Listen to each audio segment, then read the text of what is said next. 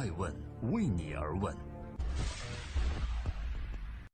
Hello，大家好，爱问人物创新创富，爱问帮助创始人成长的创始人办公室，爱问传媒辅佐创始人全球定位传播，爱问资本帮助创始人的新经纪公司投资融资。欢迎大家的守候，今天我们来聊一聊 PK 首富收割家乐福，张近东的下一个对手是谁？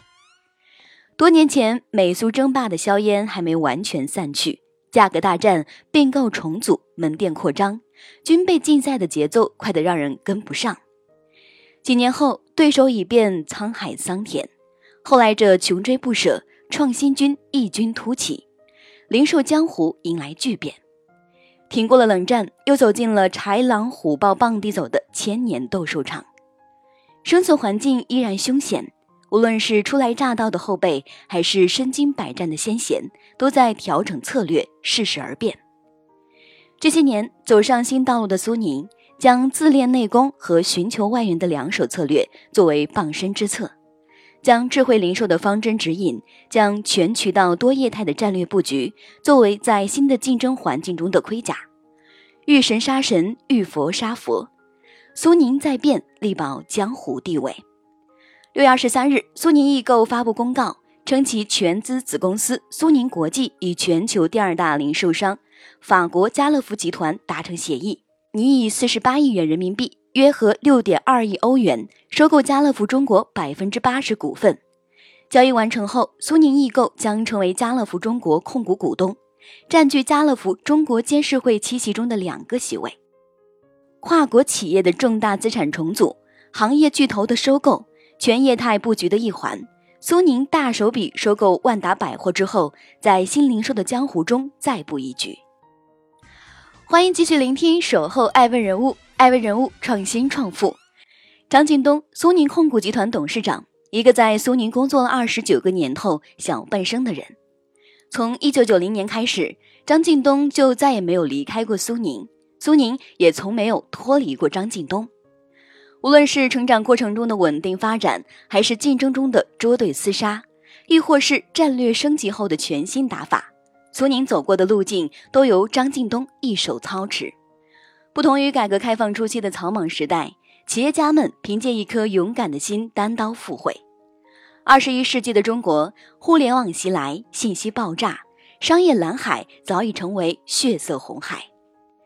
新环境下。单一的优势不再是企业长青的法宝，一个生态壁垒的打造才能满足得了维系生存的需求。苏宁一家从二十世纪到二十一世纪的跨时代企业，经历过赢者通吃的弱肉强食，也慢慢摸索出全面发展的行业新套路。从专注空调经销的中介，到口碑极佳的连锁家电，再到专注科技、强调智慧零售的云商。而张近东就是商场上的无崖子，深谋远虑，一盘偌大的棋局做得严丝合缝。棋局关键在于布局阶段机关算尽，破局之时自损兵将。苏宁的前二十年一直都关注于家电的线下零售，抢占线下家电的市场是他作为主要的任务。打造专业自营的售后服务品牌是苏宁旗开得胜的一个保障。一九九四年，五点六亿的空调销售额让他声名鹊起。口耳相传的售后服务和逐渐扩大的市场渗透，一路帮衬着苏宁成长为一家实力超群的家电连锁企业，成为家电零售的两强之一。两强对峙必有一战。黄光裕，国美创始人，激进冒险，惯用低价争夺市场，竞争手法简单直接，人称价格屠夫和华尔街之狼。十多年前的美苏争霸中，国美将战火烧到苏宁的大本营，发起的南京新街口之战，至今仍然历历在目。那些深夜守候在国美门口，挥舞着钞票喜迎国美开业大促的市民，当天被挤破的玻璃门、被挤丢的鞋和不管苏宁出多少钱，我都加价百分之二十的并购宣言，都将这场战争的惨烈程度呈现得淋漓尽致。对面赤裸裸的挑衅和竞争，张近东倒是不着急。他说：“用常规武器打，谁也打不死谁；用核武器打，你死我也死。”他不屑价格战，依旧保持常规经营，强调最好售后，并悄悄完善起自己的物流基地和信息系统。艾文注意到，在2005到2007三年时间里，狂飙突进的国美先后并购了27家企业。06年，国美52.7亿港币收购永乐，拿下上海市场主导权。零七年，三十六亿人民币收购大中，夯实北京市场，一举成为国内家电连锁企业中门店数量最多的一家企业。而彼时的黄光裕也成功问鼎了二零零六年福布斯中国富豪榜第一名。相比之下，对战中的苏宁在这个时间段里就显得比较保守和低调，除了同样惊人的开店速度之外，基本没有什么大动作。二零零八年，国美营收四百五十九亿。净利润十九点四四亿元，苏宁营收四百九十九亿，净利润二十一点七零亿元。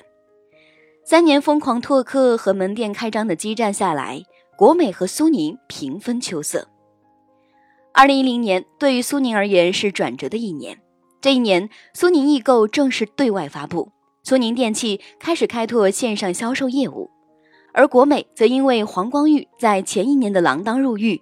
和公司的内斗而大失元气。二零一一年，再遭苏宁出入另一片天地。二零一三年，实现线上线下同价，让线下渠道避免了实体之伤。同年，苏宁电器更名为苏宁易购。张近东提出电商加电商加零售服务商的云上新模式，布局多业态多业务，成为张近东的最后一步棋，足见其老谋深算。无独有偶。在另一个赛道的阿里也有相似的经历，做电商起家，却最先提出新零售概念，主动从线上走到线下，举起长剑革自己的命，走道路融合的模式，也是阿里拓展业务、打造生态的利刃了。为开拓线上业务，自裁线下门店规模，导致苏宁当年的营收增速下降了百分之六，那是很痛的。如今大手笔拓展业务，进军快消品行业。并购万达百货商场，购入家乐福中国股权，也是极具挑战性的。现金流的储备、业务的整合和跨领域的适应，都是摆在眼前的挑战。审时度势，懂得伺机而入，抓住机遇，果断出击。张近东冷不丁地圈起了构筑城堡的地。欢迎继续聆听《守候爱问人物》，爱问人物创新创富，外资零售的丧钟为谁而鸣？时代抛弃你时，连一声再见都不会说。苏宁收购家乐福中国消息一经传出，马上登上各大财经门户网站头条。其实，光是家乐福中国被收购就足够引起人们的重视了。家乐福集团成立于一九五九年，为财富世界五百强企业，是全球领先的零售集团。一九六九年开始进入国际市场。至今业务遍及全球三十多个国家和地区，运营超过一点二万家零售商店，旗下经营大型综合超市、折扣店、便利店、会员制量贩店以及电子商务等多种业态。家乐福中国作为最早入驻中国的外资零售企业，也是早期最为适应中国本土化发展的外资企业，从初期的急速扩张、迅速占领市场，走到同行业的前头，到后期业绩下滑。经营出现问题，最终不免被收购。短短二十几年的时间，折射出一个在华外资零售让人深思的发展路径。一九九五年，家乐福正式进驻中国，在北京开设了第一家大卖场。一边是零售渠道单一、消费场地匮乏的社会现状，一边是可以提供一站式购物和吃喝玩乐综合体验的大卖场。处在初级消费升级、人民购买力增强的中国社会和家乐福一拍即合。家乐福依靠着先天的市场需求优势和相对成熟的国际化运营经验，反手将传统超市商品经营为主的经营模式变通成为依靠资源变现、通过商品衍生收入转做收入的盈利模式。七年时间，在中国二十个城市里开设了三十五家大卖场。快速完成了在中国的本土化进程。一九九五年到二零零二年是家乐福中国的黄金时代，也是外资零售在华发展的黄金时代。得益于机遇，亦是社会的红利。沃尔玛、麦德龙相继进驻中国，在这个饥渴的市场中抢占一块地盘。而2002年，张近东才刚刚打响连锁家电的枪声，距离和国美的世纪大战还有三年之久。2006年，家乐福在中国的门店数达到一百家，平均每年新开十六家店，年营收二十五亿欧元。这一年，中国网民突破一亿，淘宝成为亚洲最大的购物网站。电商的崛起势如破竹，狠狠分走一大块线下流量。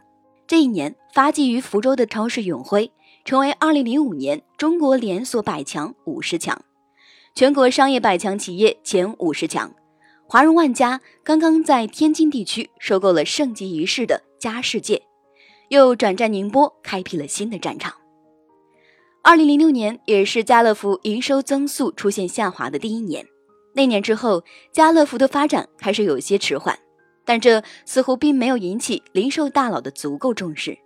相比之下，二零零七年，刘强东在一片反对中坚持主张京东要自建物流，砸十亿美金塑一堵铜墙铁壁。二零一一年，大润发和欧尚公司组成高新零售，二者强强联合，扶摇直上。家乐福仍然坚守供应货、送货上门，坚守线下的一隅之地。艾文注意到，二零零九年家乐福在华门店数第一的地位被大润发超过，同年开始了以每年百分之十左右的利润下跌。二零一四年，家乐福中国区营收首次出现负增长，市场份额落后于高新零售、沃尔玛和华润万家，位列第四。到二零一六年，家乐福在中国的市场份额仅有百分之三。营收再次出现负增长。二零一八年，家乐福中国营收二百九十九点五八亿元，同比下滑百分之七点六七。面对电商的冲击，后知后觉的沃尔玛在一六年选择和京东达成深度战略合作，而家乐福没有反应过来。针对线下后辈的追赶，华润万家开辟了除大卖场之外的苏果，走上了高端轻奢类转型路线。家乐福也似乎没有注意，更不用说张近东全业态棋局能引起他的注意了。毕竟在家乐福看来，这可能只是门外汉的跃跃欲试而已。体弱的已经阵亡，活着的勉强而生，经历了急速发展的高光时代的红利过后，只能是一地鸡毛。当下在华外资零售，就像是曾经战绩辉煌、英勇无畏的战将。时过境迁，变换战场，想到再度驰骋会有些吃力，又像是学富五车却又稍显守旧的老学究，坚守固有的一套，市场判断失误，在时代变化的红尘中跟不上节奏，难免又会水土不服，如此这般注定没落。爱问是我们看商业世界最真实的眼睛，记录时代人物。传播创新精神，探索创富法则。